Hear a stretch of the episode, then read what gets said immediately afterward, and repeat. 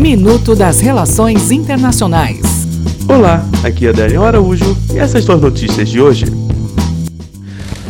Venezuela. Maduro anunciou que aceita dialogar com Juan Guaidó para assegurar um futuro de paz para a Venezuela. Afeganistão.